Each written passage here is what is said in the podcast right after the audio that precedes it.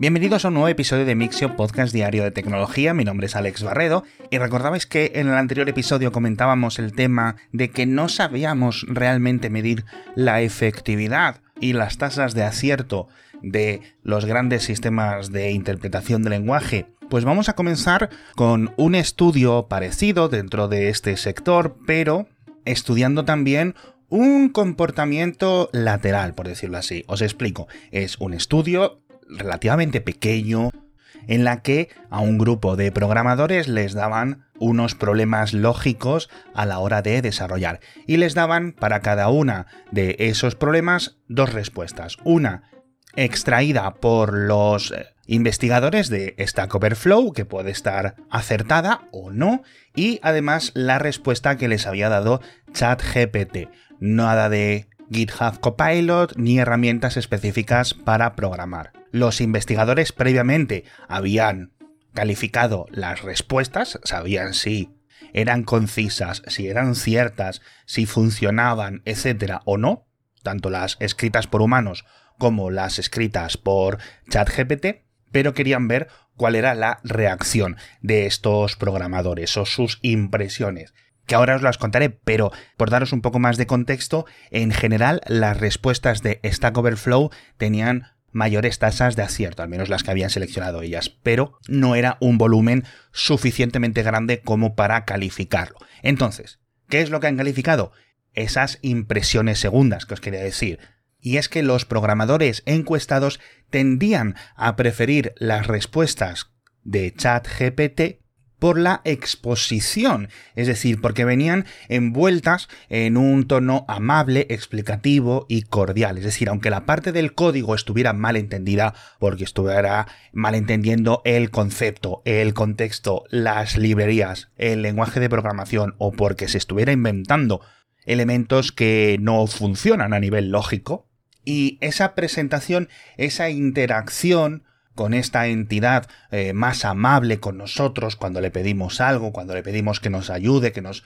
indique cómo podemos hacer algo, me ha resultado muy curiosa porque la mayoría de los oyentes que sois programadores o alguna vez habéis estado en foros técnicos en Stack Overflow, etcétera, durante los últimos 20 años de Internet, sabéis que en muchas ocasiones el entorno es muy hostil, parece que te van a pegar por estar haciendo una pregunta una especie de, sensación de superioridad, ¿no? Y ese comportamiento tan humano, entre comillas, de desprecio a través del teclado a otros humanos, no lo tenemos en estas herramientas de asistentes a la programación o a la escritura normal y me ha parecido quizás lo más interesante de todo este estudio. Y esto lo dicen los académicos, pero yo me sumaría a esta apreciación y hay que investigar muchísimo, muchísimo más en este aspecto, porque puede ser algo clave a la hora de las interacciones en Internet. Va a llegar un momento en que a lo mejor preferimos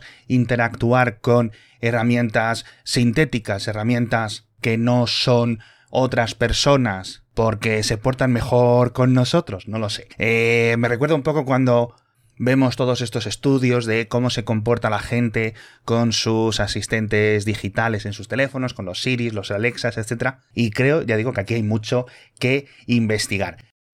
Precisamente vamos a hablar de este comportamiento y este ecosistema compartido, en este caso en las carreteras, porque los robotaxis de Waymo y de Cruise ya tienen la licencia para circular sin límites dentro de la ciudad de San Francisco ya no están limitados a unas horas o a unas condiciones específicas de que vaya un conductor de seguridad o lo que sea. Es decir, es la primera ciudad o la primera área metropolitana completa de una ciudad, y además una ciudad tan grande como San Francisco, en la que no solo hay disponible una red de robotaxis que podéis pedir desde vuestra aplicación cualquier persona, sino que hay dos en el caso de otras que hemos comentado aquí, como el caso de Phoenix, el caso de varias ciudades en China, diferentes pruebas más pequeñas en otros municipios del resto del mundo, quedan muy atrás. Sí es cierto que lo de sin límites es un poco con asterisco. Por ejemplo, las autoridades no les dejan circular cuando detecten que hay nevadas o granizo, que, conociendo la ciudad de San Francisco, pues pocas veces ocurrirá. Así que con esta escala vamos a ver cómo afecta al día a día de una ciudad tan grande.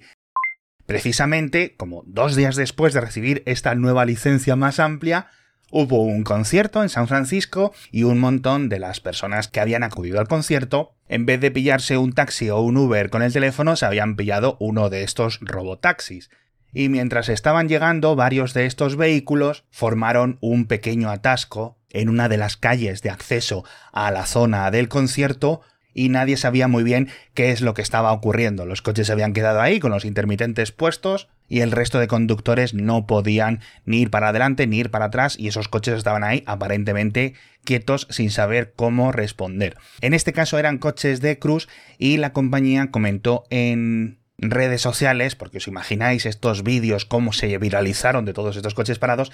qué había ocurrido y por qué se habían quedado parados sin aparentemente motivo. Y es que, según la empresa, había tantas personas utilizando las redes 4G, las redes 5G en la zona, que es algo que suele ocurrir normalmente en los conciertos, que se saturan las antenas, que los propios coches al llegar a esa zona no tenían suficiente conexión o suficiente ancho de banda como para seguir coordinándose, con lo cual es un fallo bastante grave. Primero, porque los coches autónomos, para que realmente sean autónomos, deberían de poder moverse por las calles sin necesidad de estar conectados a Internet, simplemente por lo que les indiquen sus propios sensores. Y por otra parte, sin conexión a Internet, la compañía no tenía la posibilidad de controlarlos remotamente por un empleado humano que desde las oficinas lo condujera hasta donde tuviera que ser. Entonces, esto es un grave problema y va a servir, al menos espero yo,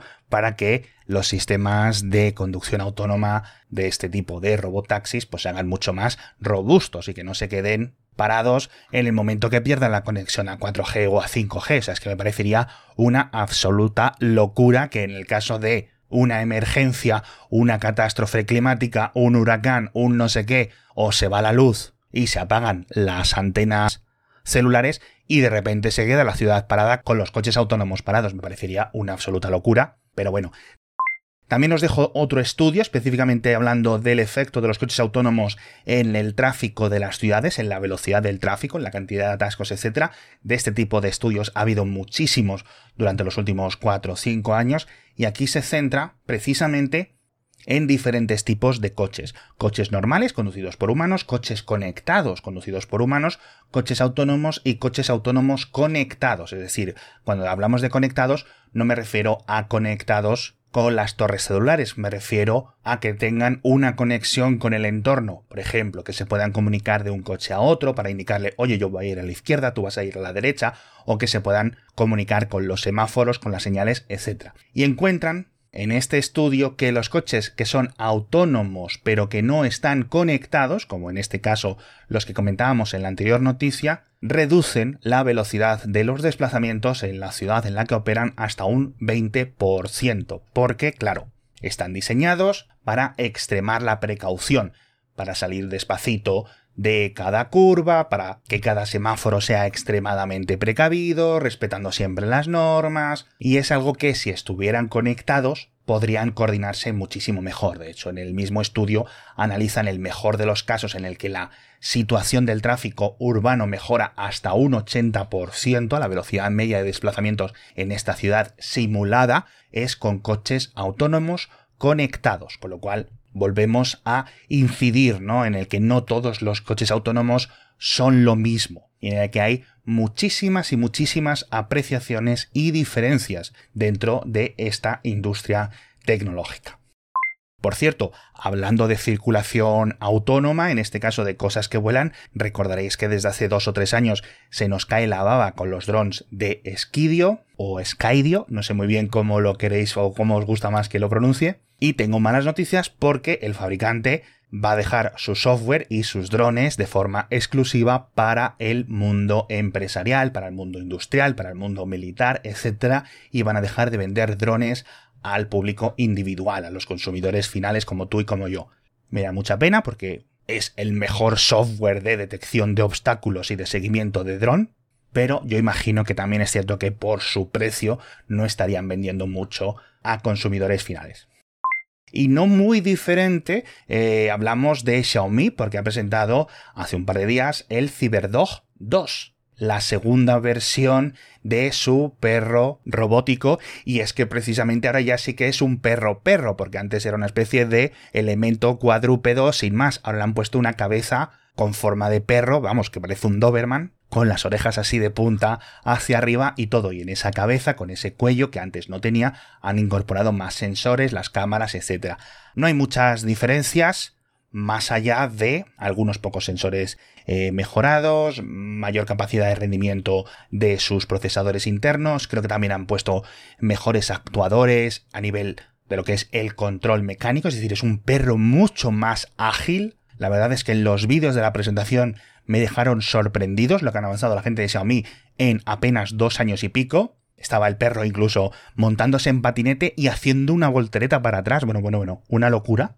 y además viene con muchas más opciones de personalización, tanto estéticamente, con sus características y con futuros accesorios como para los desarrolladores y que los dueños de un CyberDog 2 pues puedan instalar diferentes software o diferentes aplicaciones, por decirlo así, que le permitan hacer diferentes cositas al perro. Sigue siendo exclusivo para China, lo cual me da mucha pena. Ha subido un poquito de precio. El modelo original era unos 1.300 euros. Este son unos 1.700 euros al cambio. Os puede parecer muchísimo dinero. Para toda esta capacidad de tecnología, a mí me parece increíblemente barato. Ojalá pudiera tener uno, yo os lo digo ya por todas las capacidades que se le pueden añadir a nivel de programación. Es decir, no es con lo que venga de fábrica, con lo que sepa hacer, etcétera, sino con todas las locuras que se te pueden ocurrir a la hora de tener un robot cuadrúpedo con tantísimos sensores y con tantísima capacidad para el día a día en tu casa, para entretenimiento, para lo que queráis.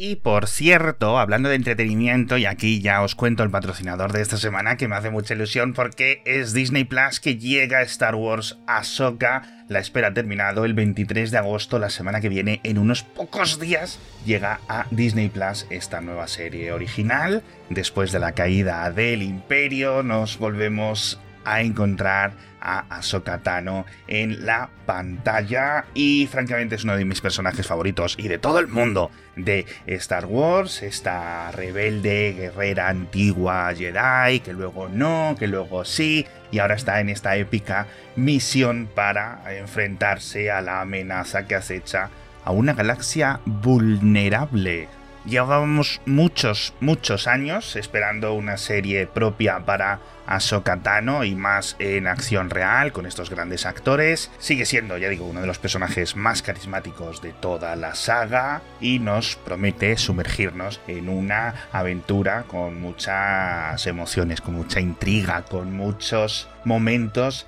de acción, secretos y revelaciones y yo no os voy a contar nada, la verdad, porque se estrena el 23 de agosto, dentro de muy poquito, ya sabéis, Star Wars Ahsoka disponible en exclusiva en Disney Plus.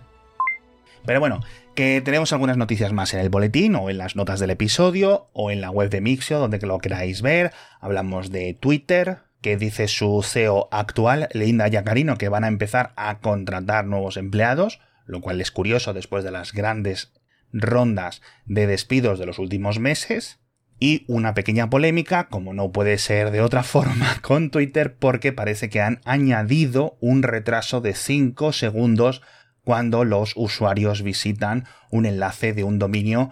específico. Han encontrado una especie de lista, la gente investigándolo por su cuenta, newyorktimes.com, substack.com, threads.net, etc. Son dominios y webs de cosas pues que no le gustan mucho al propio Elon Musk y en otras ocasiones de términos que están bloqueados en la búsqueda de Google, así que no me queda muy claro cuál es la explicación real. Me parece increíblemente lamentable que esto esté ocurriendo, pero este tipo de cosas tan cutres cada vez son mucho más comunes en Twitter. Hablamos también del cierre definitivo del radiotelescopio de Arecibo, que ya sabéis que desde hace unos meses se tomó la decisión de que no iba a ser arreglado y ya han abandonado los últimos científicos y académicos e ingenieros que quedaban en las instalaciones porque las van a reconvertir en una especie de museo barra aulas barra centro educativo, no sé muy bien cómo es lo que va a quedar, todo lo que es el gran plato va a ser demolido y va a ser eh, escombrado y parte de las instalaciones aledañas también.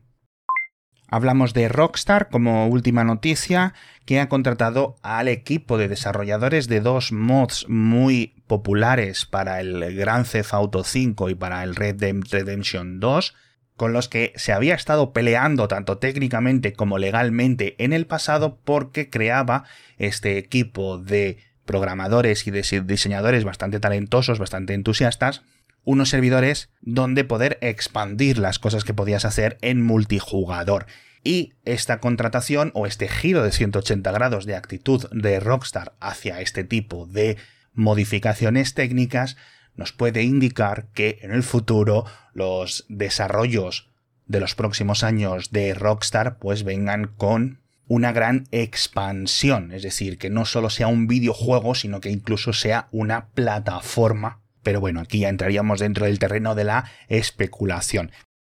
Con esto nos despedimos, ya habéis visto que hemos hablado mucho de desarrollo de software y de implantación de software y de sus diferentes efectos en nuestro mundo real. Y sin más, me despido. Muchísimas gracias a todos por estar conmigo un día más en Mixio y nos vemos mañana con más noticias de tecnología.